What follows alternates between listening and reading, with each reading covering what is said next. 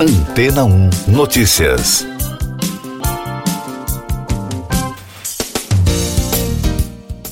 Bom dia!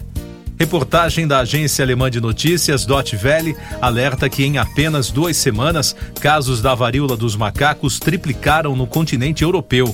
Foram mais de 4.500 infecções em 31 países da região. A Organização Mundial da Saúde pediu uma ação urgente na Europa para conter a propagação da doença. De acordo com Hans Klug, diretor da Organização para o Território Europeu, a região representa quase 90% de todos os casos confirmados globalmente em laboratório e reportados desde meados de maio. Com o contágio em alta, a Europa se tornou o epicentro da doença. No resto do mundo, já foram registrados mais de 5 mil casos. Segundo o Klug, 99% dos infectados são homens com idades entre 21 e 40 anos, embora tenha sido registrado casos entre mulheres e crianças. A OMS detalhou que a grande maioria dos casos tem apresentado erupção cutânea e sintomas como febre, fadiga, dores musculares, vômitos, diarreia, calafrios, dor de garganta ou dor de cabeça. Por enquanto, a organização ainda não considerou a varíola dos macacos como emergência sanitária global. O especialista pediu para que os países europeus reforcem a vigilância em relação ao surto, o que inclui o aumento de sequenciamento genético para identificar casos o mais rapidamente possível. Em outra frente de combate à doença, a Agência Europeia de Medicamentos analisa se alguma vacina contra a varíola comum é eficaz contra a varíola dos macacos. No dia 14 de junho, a Comissão Europeia confirmou que fechou um acordo para a compra de 110 mil doses de vacinas contra a doença. A produção é feita pela farmacêutica dinamarquesa Bavarian Nordic. Alemanha e Reino Unido, entre outros países, já começaram a vacinar pessoas vulneráveis, consideradas de grupo de risco. Os Estados Unidos são outro país que registrou aumento no número de casos de varíola dos macacos desde a metade de maio. Para conter o surto, o laboratório farmacêutico informou que o governo americano encomendou 4 milhões e meio de doses da vacina. As entregas devem começar a partir do último trimestre deste ano. E daqui a pouco você vai ouvir no podcast Antena 1 Notícias. Morre o diplomata Sérgio Paulo Rouanet, criador da Lei de Incentivo à Cultura. Rússia afirma que conquistou a província estratégica ucraniana de Luhansk. Avalanche na Itália deixa seis mortos. Morreu no domingo aos 88 anos Sérgio Paulo Rouanet, diplomata, ex-secretário de Cultura e criador da lei batizada com seu sobrenome durante o governo de Fernando Collor de Mello. O intelectual teve uma ampla carreira diplomática desde os anos 50, antes de integrar o governo federal. Ele também ocupava a cadeira de número 13 da Academia Brasileira de Letras a Rússia tomou o controle da região de Luhansk, no oeste da Ucrânia, após a conquista da cidade de Lysychansk, informou o governo russo no domingo.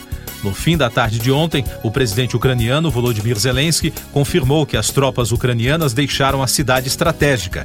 Ele prometeu restaurar o controle da área. O deslizamento de um pedaço de gelo nos Alpes italianos, em meio a temperaturas recordes, deixou seis mortos, além de feridos, segundo informações do governo da província de Trento, no norte do país. A avalanche ocorreu em Marmolada, a montanha mais alta da subcordilheira das Dolomitas, entre as regiões de Trento e do Vêneto. De acordo com a agência ANSA, 18 pessoas foram resgatadas com vida da área. Eu sou João Carlos Santana e você está ouvindo o podcast Antena ou Notícias, com mais destaques nacionais. Duas pessoas morreram em Alagoas devido às cheias dos rios desde a última sexta-feira, segundo informou a Defesa Civil no domingo. Até o momento, 33 mil pessoas estão desalojadas e mais de 6 mil desabrigadas. Porém, de acordo com o órgão, o número pode ser ainda maior, porque alguns municípios não tiveram dados coletados. Até agora, o governo estadual decretou situação de emergência em 51 cidades e novas prefeituras ainda podem ser incluídas no decreto.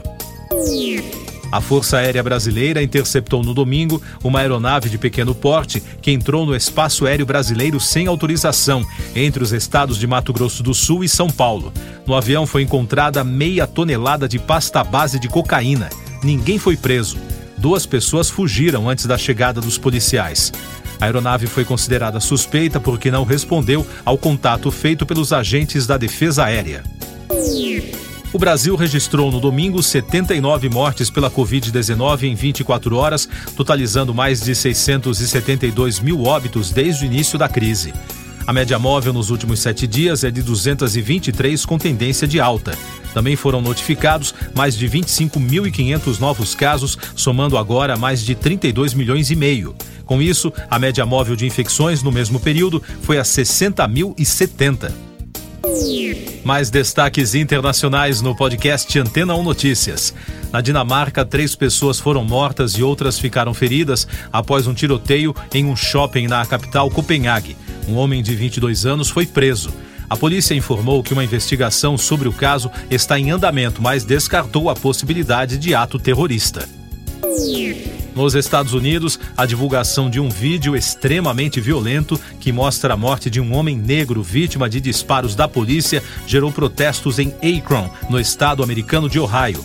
O prefeito e a polícia da cidade fizeram um pedido de calma. Segundo o advogado da vítima, Jayland Walker, de 25 anos, teria levado 60 tiros na última segunda-feira quando fugia da polícia após uma tentativa de prisão seguida de perseguição. No domingo, centenas de pessoas saíram em passeata pela cidade no quarto dia seguido de protestos. Na Austrália, milhares de pessoas na cidade de Sydney receberam ordem para evacuar suas casas no domingo por perigo de inundações provocadas pelas chuvas torrenciais. O Serviço de Meteorologia alertou para as fortes chuvas que podem levar a deslizamentos de terra ao longo da região da costa leste, no estado de Nova Gales do Sul. As autoridades australianas pediram que as pessoas reconsiderem as viagens de férias no início da temporada da pausa escolar tecnologia e as eleições. Em entrevista ao jornal Folha de São Paulo, a cientista de dados Francis Haugen, ex-funcionária do Facebook, afirmou que a plataforma não prioriza o Brasil no combate às operações de desinformação eleitoral. Haugen, que liberou à imprensa documentos da empresa chamados Facebook Papers no ano passado, disse que há muito menos proteção no Brasil contra tentativas de interferir nas eleições do que nos Estados Unidos. A especialista chegou ao Brasil no domingo para participar de uma audiência pública na Câmara, prevista para terça-feira, sobre o projeto de lei das fake news. Cinema. Top Gun Maverick ultrapassou Batman, o Cavaleiro das Trevas, tanto nos Estados Unidos quanto no resto do mundo nas bilheterias. Nos Estados Unidos, a produção estrelada por Tom Cruise já arrecadou mais de 545 milhões de dólares, resultado que supera o do filme do super-herói mascarado, que conseguiu um total de 533 milhões na época do lançamento. Em todo o mundo, a bilheteria de Top Gun 2 está em mais de 1 bilhão e 100 milhões de dólares. Você confere agora o último destaque do podcast Antena 1 Notícias, edição desta segunda-feira, 4 de julho. Começa hoje em Lugano, na Suíça, uma conferência de dois dias sobre a futura reconstrução da Ucrânia com representantes de 38 países. O primeiro-ministro ucraniano Denis Shmyhal e o presidente do parlamento Ruslan Stefanchuk chegaram à Suíça na véspera para os debates. Siga nossos podcasts em antena1.com.br. Este foi o resumo das notícias que foram ao ar hoje na Antena 1.